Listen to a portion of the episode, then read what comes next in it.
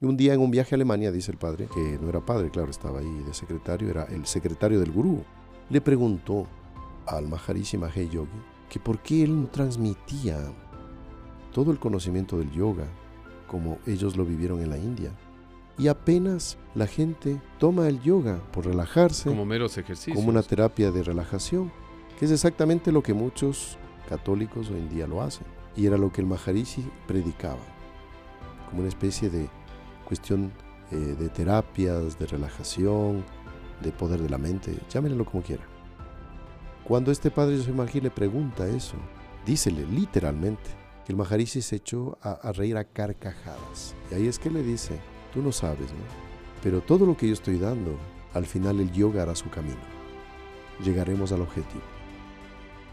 Entonces, este gurú tenía conciencia clara de que él no podía llegar a predicar el yoga como ellos conocían y hacia donde ellos sabían que conduce. Pero sabía que con la dosis que le iba a dar era suficiente para que continúe el camino para llegar a esta plenitud de misticismo oculto que conlleva el yoga. No hay yoga cristiano, sino que hay cristianos que hacen yoga, que eso es muy distinto.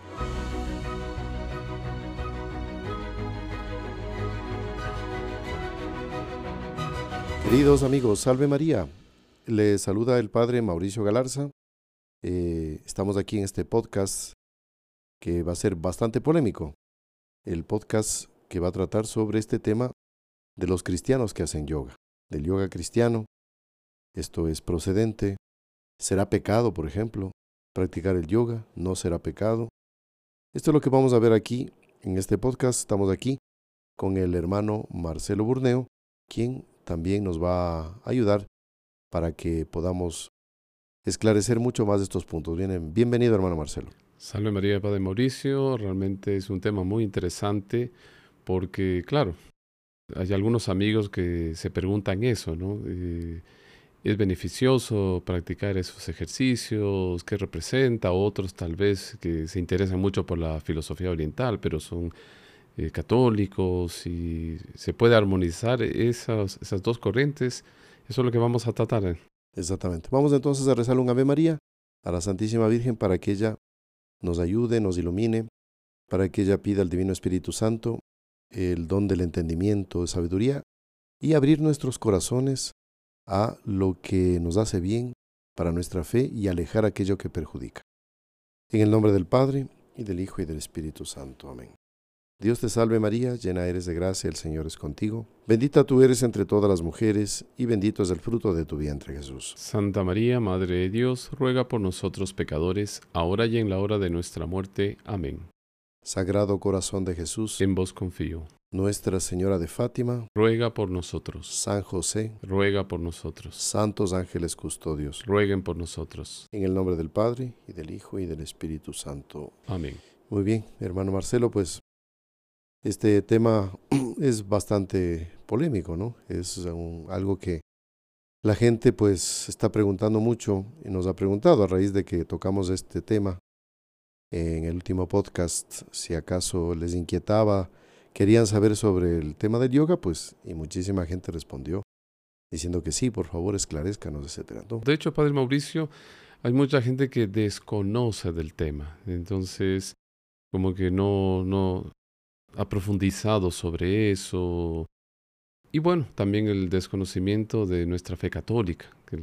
Y, esa es una falta, de alguna manera, de no instruirse, de conocer eh, las verdades, eh, todas las maravillas que Dios dejó para esta institución divina, la Santa Iglesia.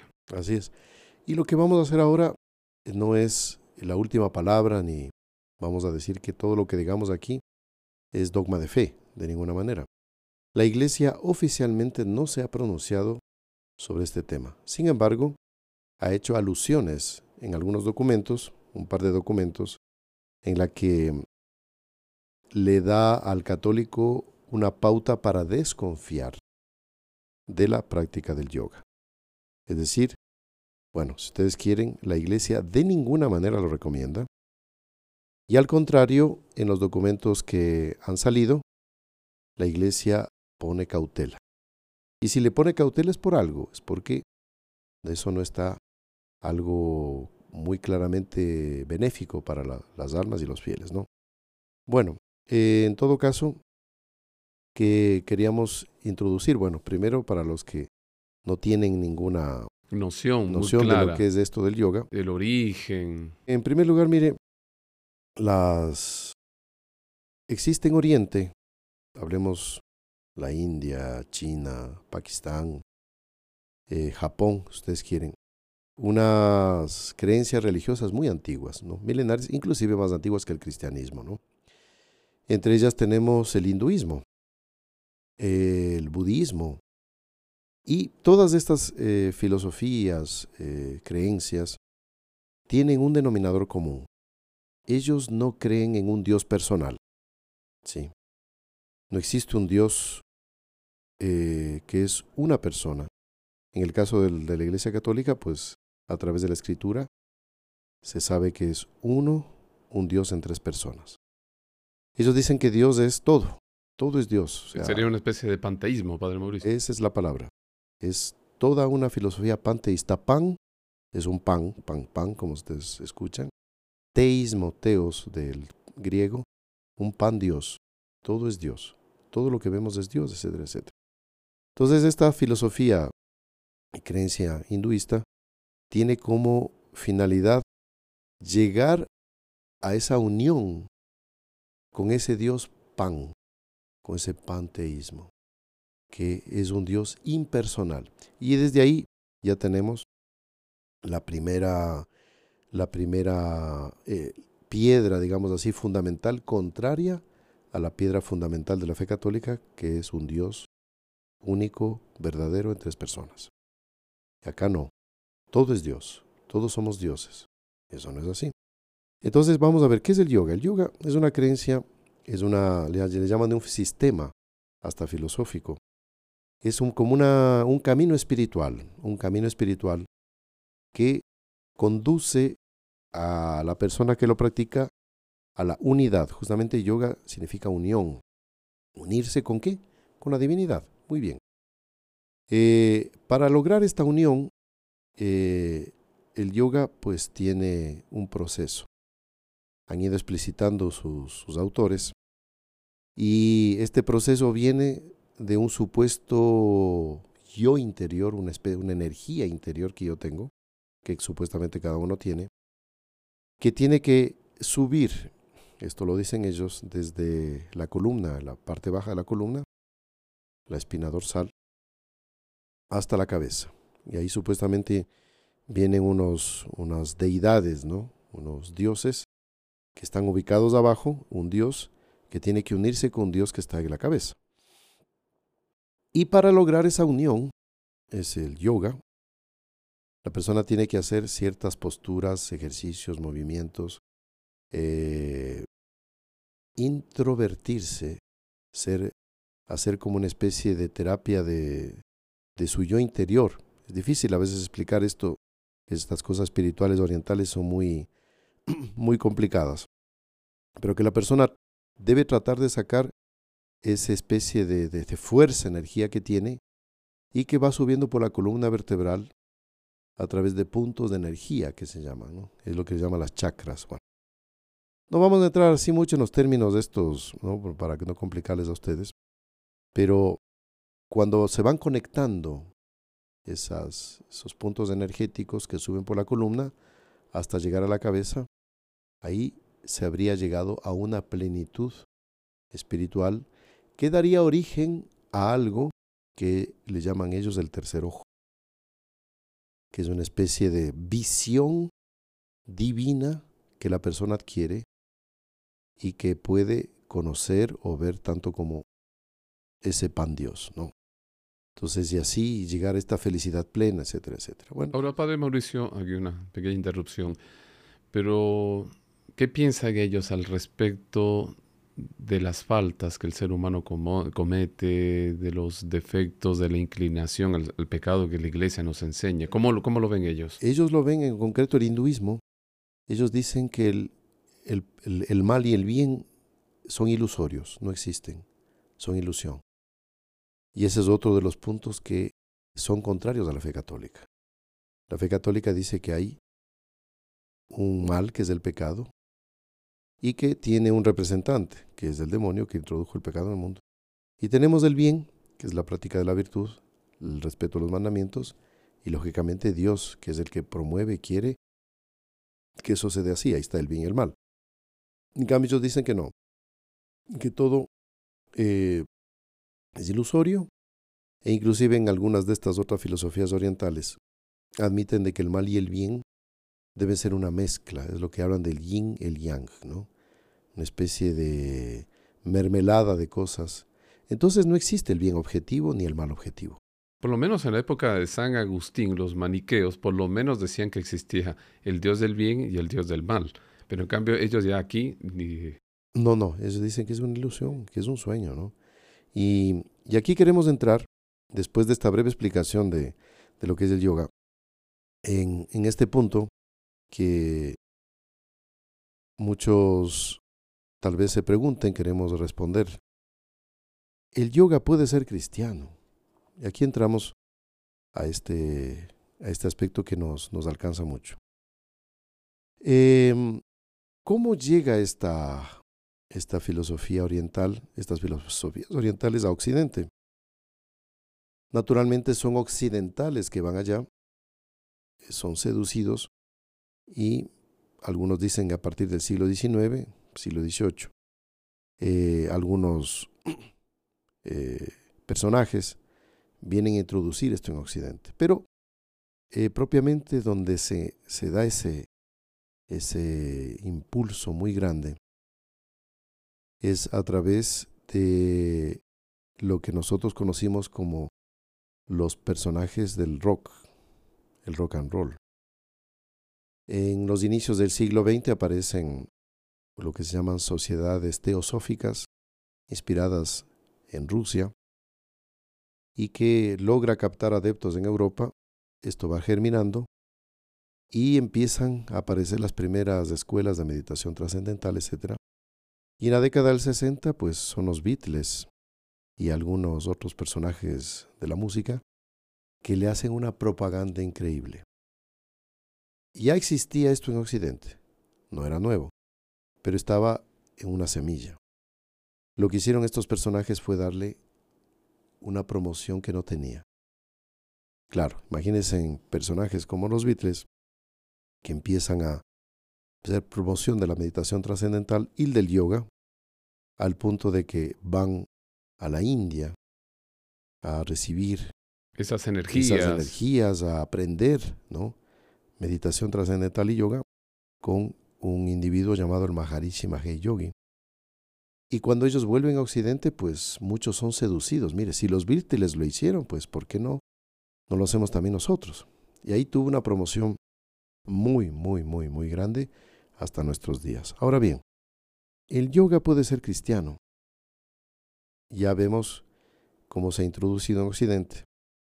Y las personas dicen, yo quiero practicar esto, o he visto que lo practican algunos, inclusive católicos, porque la parte, digamos así, corporal que interviene mucho en estas prácticas, no tiene que ver con mi fe, no, no complican mi fe. Yo hago, por ejemplo, los movimientos corporales del yoga y eso es lo que vamos. Claro, y ellos dicen, eh, padre, yo lo hago por una terapia. No, no, no, nada que ver eso de instruirme en esas filosofías, no, no, no, nada que ver. Así es, entonces yo soy cristiano, yo soy católico, y yo tomo los ejercicios del yoga, las posturas del yoga, les llaman asanas, para yo poder también lograr esa plenitud espiritual. Eso dicen unos. La mayor parte lo hacen porque tratan de salir de un dolor o de una preocupación muy grande, inclusive problemas de salud. Entonces ahí dicen, no, mira, haz el yoga y vas a lograr eh, la calma, que vas a controlar esto, vas a controlar aquello. Y, y eso atrae mucho, porque ¿quién de nosotros no quiere ser curado de un problema médico? Todos. De un problema moral, espiritual. Entonces, una gran aflicción que cargo durante años y busco esa paz interior, ¿no? Ahí viene la palabra de paz interior también, que lo juegan mucho los, los, estas filosofías orientales y captan adeptos de esa manera. ¿Quieres tener paz interior? Entonces haz esto y haz el yoga. Entonces en estas modalidades hay personas que quieren lo espiritual por unirse a Dios y por eso lo practican y yo he escuchado también, lamentablemente también los hermanos Marcelo usted habrá oído, de que existen también religiosos, sacerdotes, no sé si obispos, que también practican el yoga. Y por eso me parece muy oportuno, Padre Mauricio, ya que usted habló de los religiosos, y casualmente hay un testimonio que es impresionante que nuestros amigos pueden también eh, verificar eso, sobre el testimonio de este sacerdote, bueno, en aquella época, en la década del 50, un joven que estudió, eh, estaba involucrado en toda la parte de química nuclear en Bélgica, en una fundación eh, de investigadores, y parece que era un genio. Eh, el nombre de él, Joseph Marie Berglin.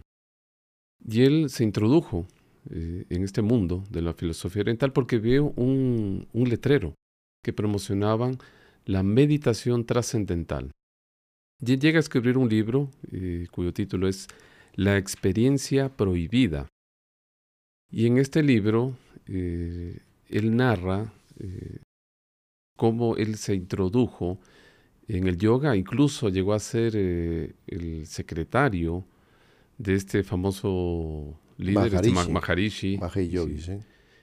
Y va narrando que en tres años él fue formado, fue a la India y se introdujo en ese mundo y conoció por dentro todos los secretos. Entonces llega a afirmar, dice, cuando él viene todo un proceso después de, conversión, y él dice que el yoga es en todo un camino ajeno al que confiesa la fe. Entonces hay varios puntos interesantes que los vamos a ir comentando, Mauricio. Y él también tiene esta frase que es muy interesante, que él dice, no hay yoga cristiano, sino que hay cristianos que hacen yoga, que eso es muy distinto. Y él comenta, este, este padre Joseph Marie, que mm, todo lo que es la parte gimnástica, si ustedes quieren, corporal del yoga, no es inofensiva. Tiene una finalidad.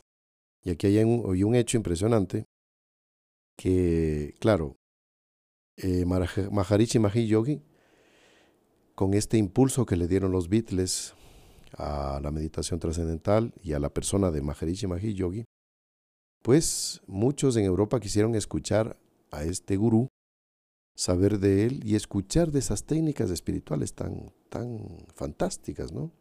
Que traen la paz, la paz interior, que te relajan, que te armonizan con, con la naturaleza, con el cosmos. Bueno, y ahí viene toda la, todos los atractivos que muestran ellos para atraer a esta gente, atraer adeptos. Y algo que le sorprendía al padre Joseph Marie es que él acompañaba a este gurú por todo lugar de Europa. En sus giras, en sus conferencias y conferencias, daba charlas y, y Joseph Marie, eh, eh, que no era padre, claro, estaba ahí de secretario, era, era otro, el secretario del gurú. Tenía todo contacto y confianza con él. Eh, le llamaba la atención de que cuando él daba las charlas, no les daba todo lo que él había aprendido en la India, todas las enseñanzas, la profundidad que tenía el yoga. Entonces, ahí el padre ex, que no era, todavía no era padre, entonces José Magui, se le decía, pero ¿qué será que el Maharishi se olvidó de decir tal cosa, tal otra, esto, esto, esto, esto, no? Bueno, un día en un viaje a Alemania, dice el padre José Magui, le preguntó al Maharishi Mahé Yogi que por qué él no, no transmitía todo el conocimiento del yoga como ellos lo vivieron en la India. Y apenas decía, la gente toma el yoga por las posturas corporales, por, la, eh, por, la, por relajarse. Como meros ejercicios. Como una terapia de relajación, que es exactamente lo que muchos católicos hoy en día lo hacen, por esos motivos, por esos mismos motivos lo hacen. Y era lo que el Maharishi predicaba, como una especie de cuestión eh, de terapias, de relajación, de poder de la mente, llámenlo como quiera. Cuando este padre José Magí le pregunta eso, dícele literalmente eh, en este, eh, estas memorias, este escrito del padre, que el Maharishi se echó a, reír a carcajadas. Tuvo un ataque de risa. Tuvo un ataque de risa. Juá, juá. Te imagínese, no es que sonrió, no, sino de una carcajada.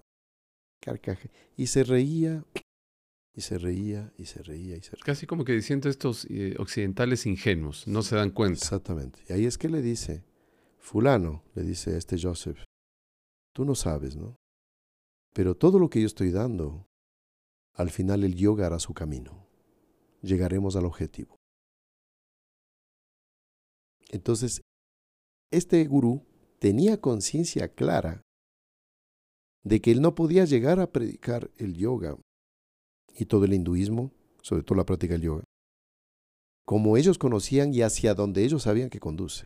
¿Será porque esa opinión pública no estaba preparada, Padre Mauricio? No estaban preparados. Y, y él sabía que no había que darles tanta dosis. Pero sabía que con la dosis que le iba a dar era suficiente para que continúe el camino para llegar a esta plenitud de misticismo oculto.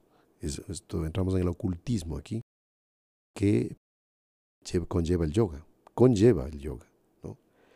Entonces, eh, como usted habrá visto, pues de este padre José Magui, él tuvo una vida bastante complicada, él se convirtió y después se hizo sacerdote, después podremos comentar ahí este punto. Entonces, el yoga puede ser cristiano. Entonces, en las palabras de este sacerdote que vivió y estuvo dentro, le dice que no puede ser, no puede ser cristiano.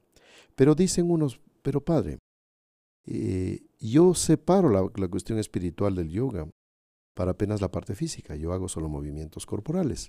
Bueno, eh, ¿qué es lo que dicen los autores sobre este asunto de los movimientos corporales?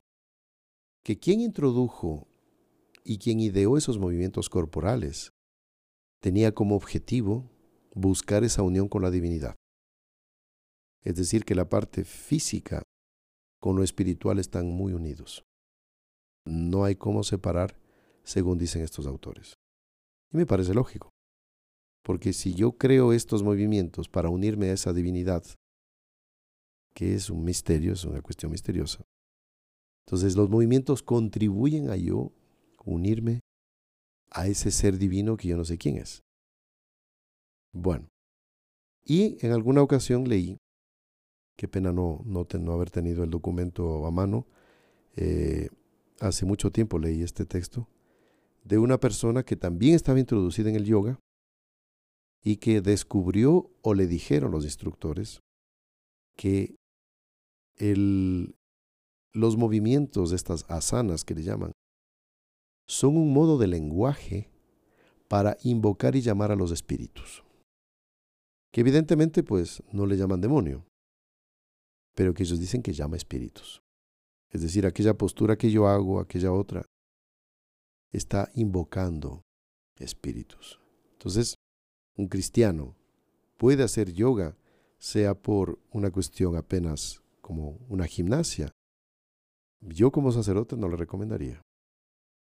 Eh, vuelvo a repetir, la iglesia no ha tenido una pronunciación oficial sobre esto. Ustedes también, pues, pueden creer como no pueden creer lo que estamos comentando acá. Pero uno como sacerdote más o menos tiene experiencia y sabe cómo esto tiene un lado oculto, extraño. Y que, ya leí en algunos unos artículos, hay sacerdotes que comentan de que ya hay perturbaciones diabólicas fuertes en las personas que han practicado el yoga. Bueno, entonces, ¿el, el yoga puede ser cristiano? No.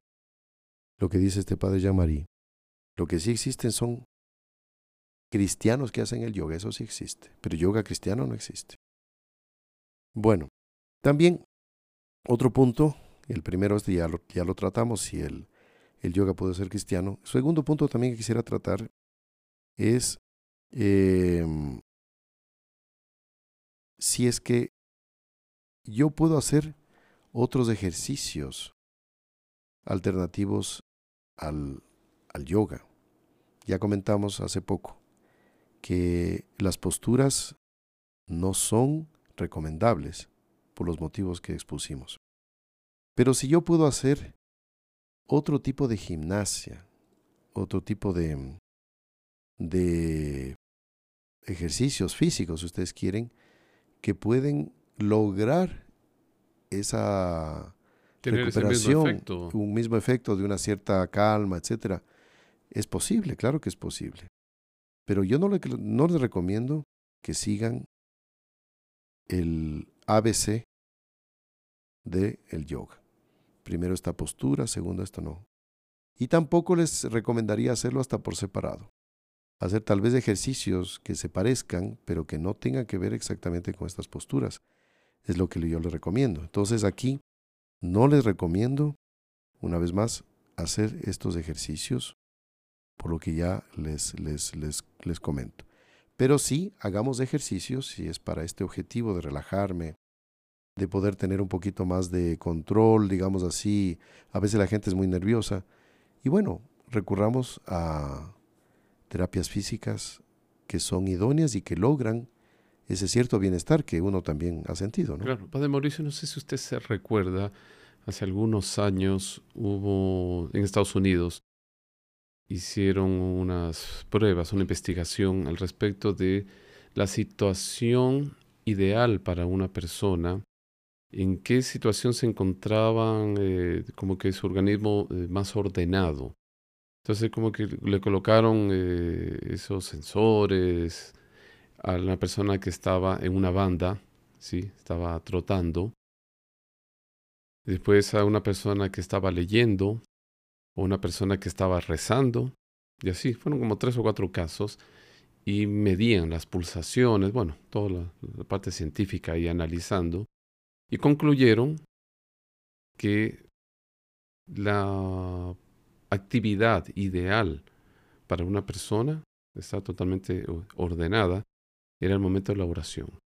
en segundo lugar creo que venía el de la lectura. Tercero creo que el que estaba escuchando una música clásica. Y luego venía el deportista. Claro, sin desmerecer, digamos, la gimnasia, todo.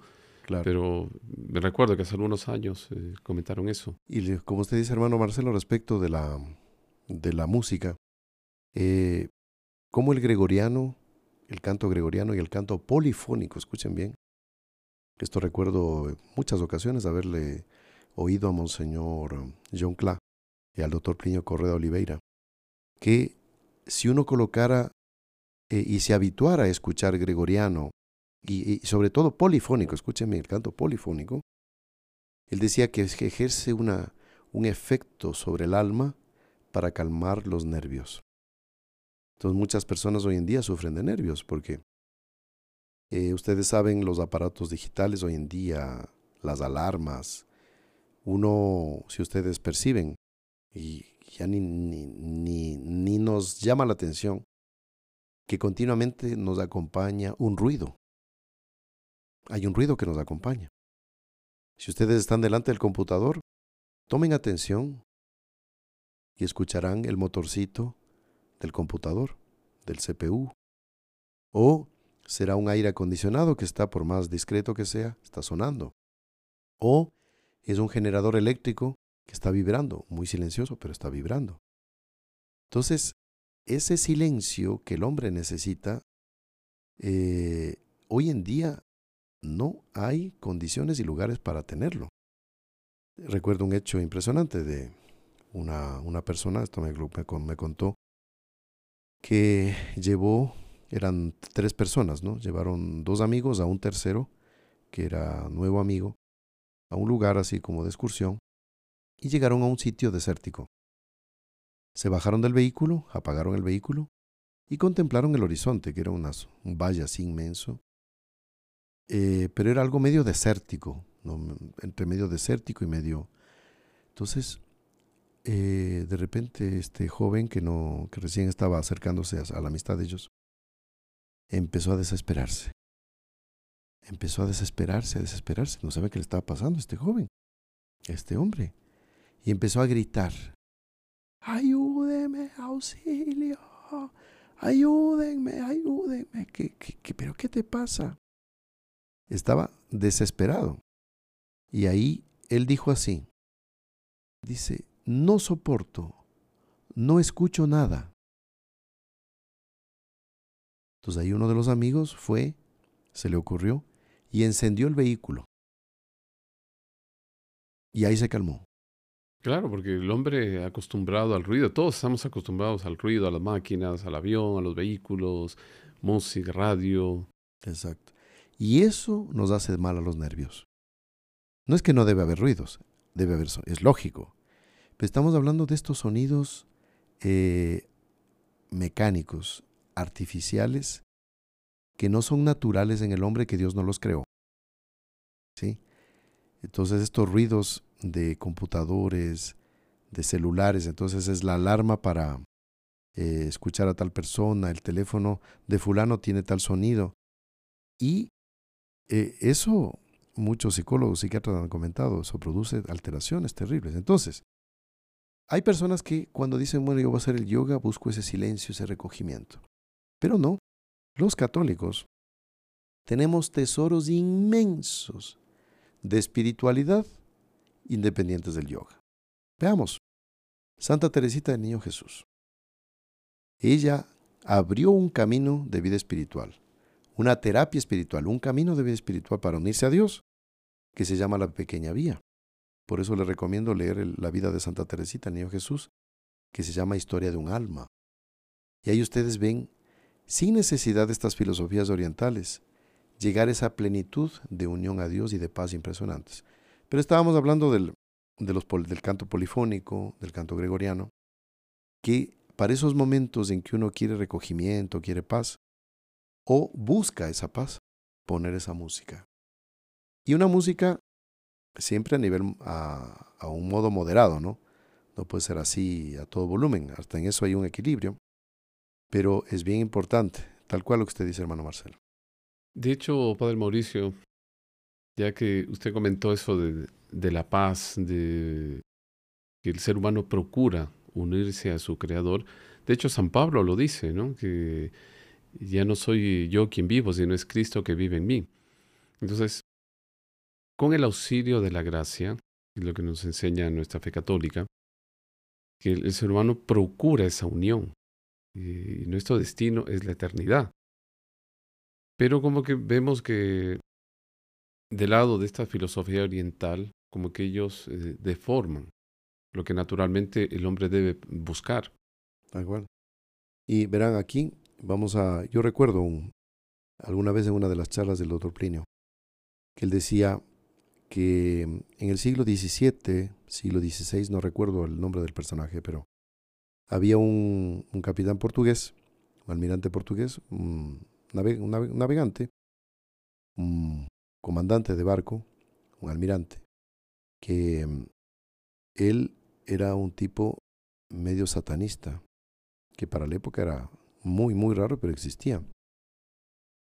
Y este hombre tenía, este portugués, tenía una costumbre de cuando el sol cae, caía en el mar, que es una escena muy bonita, ¿no? Quien ha estado en el mar y navegando en el mar y ver la caída del sol, pues algo extraordinario.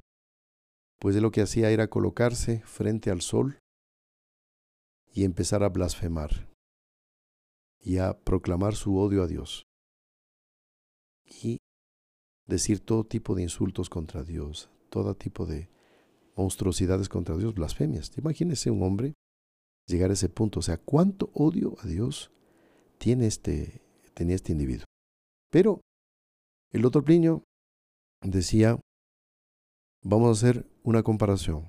Imaginemos este almirante portugués, satanista, blasfemando y atacando a Dios, odiando a Dios, queriendo destruir a Dios, deseando eh, que, Dios desaparezca, matar a Dios, digamos así. Y vamos a imaginar, dice un monje budista, ¿no? Sentado en flor de loto, en una de las asanas, ¿no? con los ojos en blanco o cerrar los ojos, pensando en la nada. Dice, él estará haciendo algún acto que ofende a Dios, este monje budista así en, pensando en la nada. decía, ¿será que este ofende a Dios? Y el otro niño concluía, de lo que yo me acuerdo, decía, este budista odia más a Dios que el otro. ¿Por qué? Porque este portugués implícitamente admite que Dios es Dios. Lo reconoce. Reconoce que Dios existe. Pero yo no lo quiero, lo odio. Pero reconozco que existe. Y al reconocer que existe, digamos, implícitamente tiene un resto de algo, ¿no? De que Dios colocó en su alma, y él fue infiel, de que por lo menos se da cuenta que existe, y es él. Pero no lo quiero y lo odio, ese es otro problema. Pero el budista niega hasta ese principio elemental de que Dios existe. Entonces, la mayor negación de Dios es la del budista que la de este portugués. Cerrarse en sí mismo para tener un gozo, como Eh, dicen, narcisista, Sí. de su propio ser. Y esto tiene exactamente este narcisismo. En cambio, eh, ¿qué es lo que eh, este padre eh, Joseph Marie decía? En cambio, la fe católica dice, nos abre, o sea, a la procura de Dios y a la procura del prójimo por un acto de caridad. Claro, el, ya el- el- los ejercicios de yoga son sumamente egoístas, egocéntricos. ¿Quién es el centro? Soy yo. Ojo. Eso tal vez los instructores de este asunto no les dicen. Le hablan de tu yo interior, busca tu paz interior, sí, tú, tú, tú, tú, tú, pero no la del prójimo. Solo yo. Entonces, a partir de ahí, también estas prácticas de yoga son anticristianas. Porque el cristianismo busca qué? El darse a los demás. Y este padre José Marie comentaba también algo muy interesante. Él decía que dentro del budismo, que lo estudió y lo vivió dentro, o sea, en- viviendo en la India Oriente, profundizó mucho el hinduismo, el budismo. Eh, se cuenta que Buda, cuando desaparece de esta vida, él eh, coloca las manos así, en una posición medio parecida a flor de loto, y delante de sus súbditos desaparece como que elevándose, sonriendo.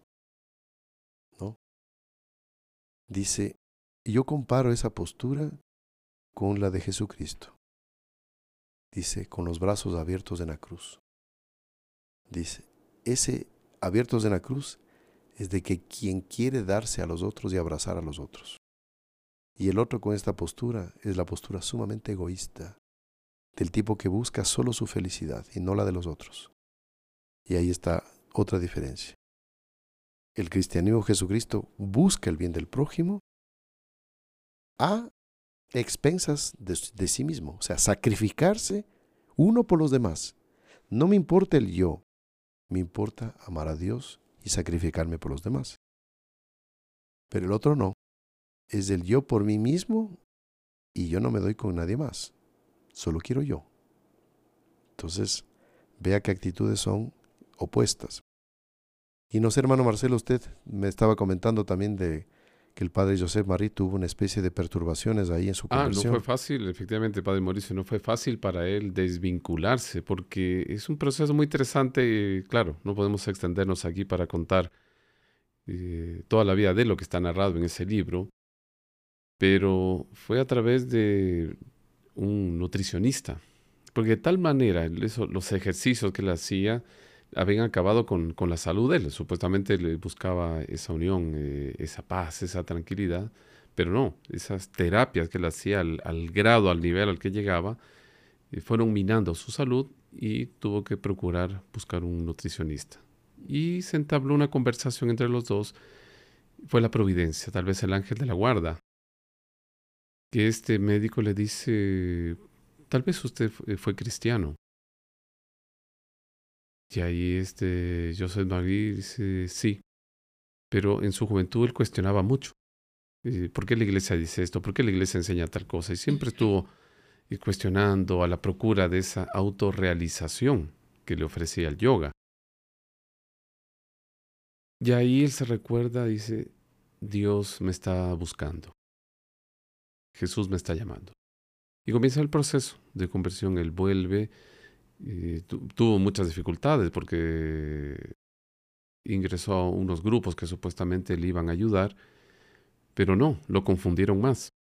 Porque él comenzó a escuchar unas voces. Él estaba en su trabajo y unas voces que lo llamaban. Y él dijo, bueno, ¿qué es esto? Conversó con esos compañeros de un grupo también de terapias y que le decían, no, son las terapias energéticas, amigo. No te preocupes, porque tú tienes una tal fuerza, porque estuviste involucrado en el oriente, entonces no, tienes una capacidad de atraer espíritus eh, de una manera formidable. Y él dijo, no, pues, o sea, esto está medio raro. Y ya el panorama a él le quedó muy claro cuando eh, fue invitado a una misa. Dijo, bueno, hace tantos años que yo me aparté de la iglesia y bueno, lo invitaron a una misa. Y en el momento que el sacerdote durante la celebración dijo, por Cristo, con Él y en Él, y en ese momento en su interior comenzaron unas voces a blasfemar. A insultar a Dios, ¿no? Exactamente. Entonces, ¿y qué es esto? O sea, ¿qué está pasando? Porque a mí me hablaban de las energías positivas y las terapias. Y aquí esta cosa está mucho más grave de lo que imaginaba. Y ahí le pide el auxilio a un sacerdote. Le dice, Padre, me está pasando esto. Y ahí le comenta, narra toda la vida de él, ¿no? Pasó esto. Y estaba poseído. Exactamente. Estaba poseído por el demonio. Claro, esas voces son de posesión. Y gracias a Dios el Padre fue exorcizado y está bien. Pero ¿de dónde viene toda esa posesión diabólica? De toda esa práctica oriental que él vivió en la India. ¿no? Y él lo mismo lo comenta. Es impresionante. Y mire, y hablando de esto, para culminar, tenemos un punto final de este podcast. Hay un dicho que dice, dime con quién andas y te diré quién eres. Si usted imagínese que ustedes vivan la época de Hitler, de Mussolini, y ustedes aparecen ah, en las redes sociales, no, imagínense que hubiera habido redes sociales en la época de ellos, y usted en las fotos así abrazado de Hitler, de Mussolini, así. ¿Qué, ¿qué piensa de ese individuo? O sea. Claro, un hombre que no va a inspirar confianza. A ver, usted es amigo de esos dos. O sea, dime con quién andas, te diré quién eres. ¿No? Entonces, entre los amigos, pues amigos, amigos se recomiendan cosas. Oye, yo te recomiendo haz esto, haz esto. Ah, entre los tres, imagínense. Eh, la persona X con los dos amigotes, ¿qué se pueden recomendar y hacer? Bueno, imagínense lo mismo, uno abrazado, no sé, de, de Rasputín, abrazado de Nerón, eh, o tomándose selfies ahí, no sé, con Judas Iscariote. No sé, pues usted puede imaginar cualquier cosa. Usted dice, oiga, pero aparte de esa gente, cuidado. Bueno, aquí les tengo una sorpresa. ¿Quiénes recomiendan el yoga? Personajes famosos que practican o practicaron o recomiendan o recomendaron el yoga. Hablemos de uno más contemporáneo, de una, mujer que tiene una vida totalmente desarreglada, totalmente impura, y que tiene eh, aspectos anticatólicos muy marcados como es Madonna. Y el nombre de Madonna es una burla de la Santísima Virgen. Es así como se le llama a la Virgen en italiano. A la Virgen en Italia le dicen la Madonna. Entonces ella se hace llamar la Madonna. ¿Sí ven? Bueno, practique el yoga. Y aquí quiero poner un personaje que ustedes tal vez no hayan escuchado, otros sí. Este personaje ya murió. ¿De qué década, Padre Mauricio? A inicios del siglo XX. No es mucho tiempo. Uno de los más grandes satanistas que jamás se ha oído hablar por la carga, por lo que él hizo, por lo que escribió llamado Aleister Crowley. Aleister Crowley, uno de los más grandes satanistas de origen inglés, él recomendaba la práctica del yoga. ¿Por qué? ¿Por qué? Porque él quería hacer bien a los demás. Quería que los otros se salven. Él era un satanista convencido y él es justamente, es uno de los pioneros, o el padre, si ustedes quieren, de lo que se llaman los mensajes subliminales en las músicas, que lo utilizaron los grandes grupos rock, que se inspiraron en él, que lo tenían a él como modelo. que es tratar de enviar el mensaje en la música, pero cuando uno le, hace girar al revés el sentido de la música, tiene un mensaje que es enteramente cuerdo y es satanista. Entonces, uno de los grupos que logró hacer este, estos mensajes subliminales, estos los más famosos, fueron los Eagles, eh, rockeros de California, con la música Hotel California, que eh, estaba leyendo esta, este documento bien, bien serio, fue hecha esta música para, eh, digamos, exaltar, glorificar la primera iglesia satánica que fue hecha en California. Qué, qué bárbaro, ¿no? Ya. Y parecía de una música así, digamos, para nuestros amigos, los que de esa pues época que, escuchaban. y que Esa es música folclórica, digamos. Claro, podrían decir, padre, ¿qué, ¿qué, relación tiene una música? Y usted está queriendo ver las cosas del, del mal en todas las cosas. Exactamente. Pero tiene su fondo, o sea. Que tiene el fondo. Entonces, ¿qué pasa? Que Aleister Crowley era admirado y tenía seguidores de los Beatles. Los Beatles admiraban a Aleister Crowley y ellos aplicaron esta técnica de mensaje subliminal en, eh, de lo que se sabe, ¿no? En un, un álbum, así le llamaban a un disco, llamado Revolution Number 9. Revolución número 9. Y ellos después empezaron a decir, sí, que Aleister Crowley era un personaje que ellos... Casi que su director espiritual. Sí, entonces ahí tenemos. Y ahí entienden ustedes por qué los Beatles viajan a la India, hacen meditación trascendental, yoga, ¿no? Maharishi Mahi Yogi, o sea, todo tiene conexión. Satanismo, hinduismo, yogis, yoga, etcétera, etcétera. Y otro, y aquí viene un, un asunto misterioso, no vamos a entrar en la profundidad. Aleister Crowley eh, era un tipo, pero dicen, le titulaban a él el más malvado de todos los malvados satanistas. O sea, era un tipo pésimo, ruin.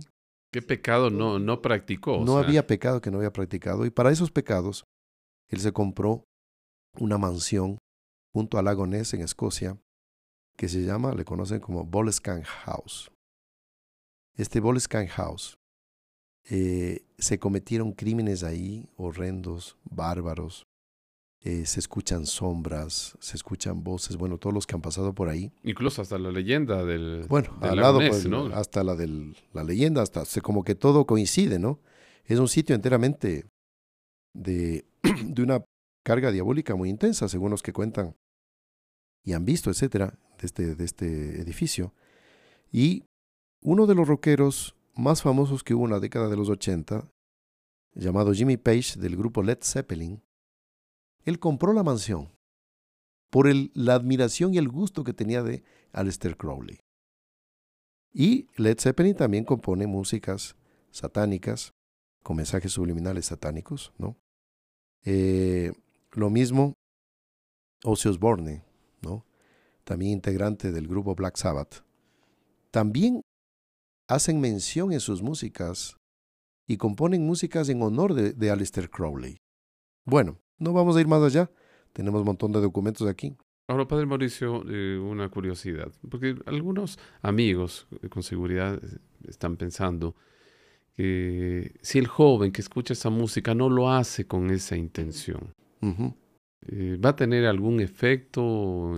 Mire, este sería, hermano Marcelo, si quieren los nuestros seguidores, para hacer otro podcast sobre el mensaje subliminal en las músicas de rock o de otros tipos también, que según los psicólogos y psiquiatras, por más que no sea hecho en mi idioma, y por más que yo lo cante sin saber de qué se trata, porque está en otro idioma, hay algo misterioso en el cerebro que capta eso. Que va aceptando y va captando.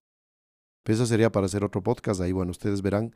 Si les gusta, pues comenten para preparar un podcast sobre el rock y el mensaje subliminal en las, en las músicas, ¿no? Y también en las películas que existen eso y propagandas. Bueno, y para terminar, mire, solo para los seguidores del yoga, que son más como fanatizados, eh, dentro de esta práctica existe un mantra. Mantra es la repetición de un sonido. Y que en el yoga hay un mantra favorito. que es el Om. ¿Qué es el Om para ellos, para los, los eh, que practican esta, esta religión, diría? ¿no? Dice, esto lo saqué de un documento hecho por gente seguidora del yoga también. Dice, el mantra Om sería el sonido del propio universo y el origen de todos los mantras. Es la sílaba sagrada, el primer sonido del Todopoderoso, el sonido del que emergen todos los demás sonidos, ya sean de la música o del lenguaje. Es el sonido más cantado entre todos los sonidos sagrados de la tierra. Entonces, para esta gente, el Om tiene un aspecto divino muy profundo. Dice, pueden representar diferentes triadas entre las cuales están del Trimurti, Brahma creador, Vishnu, Vishnu, perdón, preservador, y Shiva transformador. O sea, todo esto, este Om, hace converger a todo lo más divino dentro de los dioses, que usted sabe, San Pablo dice, los dioses de los gentiles son demonios. San Pablo lo afirma en las epístolas, los dioses de los gentiles son demonios, sería ese Om una forma de invocar estos dioses. Ahora bien, ¿será que solo eso? ¿Será que es solo eso? Y aquí, esto de aquí que les voy a comentar es algo que me pareció mucha coincidencia. Esto es de las revelaciones de Ana Catalina de Emmerich, que también somos libres de creer o no creer, tranquilos, mire. La iglesia no, obliga. En este podcast nosotros estamos dando elementos de juicio. Pueden también ustedes consultar otros canales, otros programas. No hay ningún problema. Le digo cosas que son como que coinciden demasiado. Ana Catalina de Emmerich comenta en sus revelaciones de que al arca entró un niño, eh, medio pariente de Noé, cuya madre era una mujer muy mala, y que le inició al niño en prácticas mágicas. Este niño se llamaba Om. Y este Om, dice Ana Catalina de Emmerich, desde niño fue alimentado con una sustancia de una planta alucinógena. ¿Cuál sería? No indica acá. Y este Om fue un individuo rarísimo, se alejó de Noé y de todos, ¿Y qué es lo que dice eh, Ana Catalina sobre Om? Estamos hablando en la época del diluvio, poco después del diluvio. Om introdujo falsas interpretaciones y torcidas explicaciones por medio de sus visiones diabólicas y de sus alucinaciones, a la verdad pura tradicional. Om escudriñaba y estudiaba el curso de los astros, y por arte del diablo veía visiones en figura de, verdades, que luego tomaba por tales por su, por su semejanza. De este modo llevaba a la idolatría y fue el origen de las aberraciones del paganismo. O sea que luego del diluvio, él introduce eh, la idolatría y si ustedes quieren el satanismo, de alguna manera, en los primeros hombres que sobrevivieron al diluvio. ¿Qué es lo que dice después? Lo he visto morir aún de un modo espantoso. De él nada quedó en este mundo, ya que el diablo se lo llevó consigo. Por eso sus partidarios creyeron de que, a semejanza del justo Enoch, él también había sido arrebatado, arrebatado a un lugar sagrado. Entonces, este personaje, Om, aparece aquí en estas revelaciones de la Catalina como un hombre que por lo que dice acá, el demonio se lo llevó como que en cuerpo y alma. ¿Será verdad no será verdad? No sé. Pero de que hay algo en este ser que era entrañablemente unido al demonio, lo era.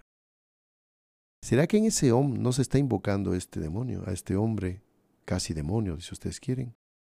Igual si no es a él, a estas divinidades que como San Pablo dice, los dioses de los gentiles son demonios. Entonces tengamos cuidado. Esas palabritas no son por el acaso. Así que eh, esto sería para comentarles el día de hoy.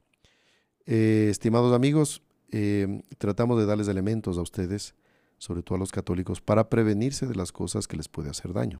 Así y que, esa es la obligación, ¿no? De, de poder instruir, de poder advertir a nuestros amigos con ese objetivo de que ellos puedan tener elementos de juicio para saber en su ambiente, poder orientar a otros. exactamente. Así que le agradecemos, hermano Marcelo, habernos usted, padre. acompañado y vamos a rezarle a la Santísima Virgen un Ave María, pidiendo por todos ustedes, por nuestra santificación. En el nombre del Padre, y del Hijo, y del Espíritu Santo. Amén. Amén. Dios te salve María, llena eres de gracia, el Señor es contigo, bendita tú eres entre todas las mujeres, y bendito es el fruto de tu vientre Jesús. Santa María, Madre de Dios, ruega por nosotros pecadores, ahora y en la hora de nuestra muerte. Amén. Sagrado corazón de Jesús, En vos confío. Nuestra Señora de Buen Suceso, Ruega por nosotros. San José, Ruega por nosotros. Santos Ángeles Custodios. Rueguen por nosotros. Vamos a darles la bendición. El Señor esté con ustedes. Y con tu espíritu. La bendición de Dios Todopoderoso, Padre, Hijo y Espíritu Santo, descienda sobre ustedes y permanezca para siempre. Amén. Ha sido un gusto muy grande estar con ustedes. Recen por nosotros y hasta la próxima. Salve, Salve María. María.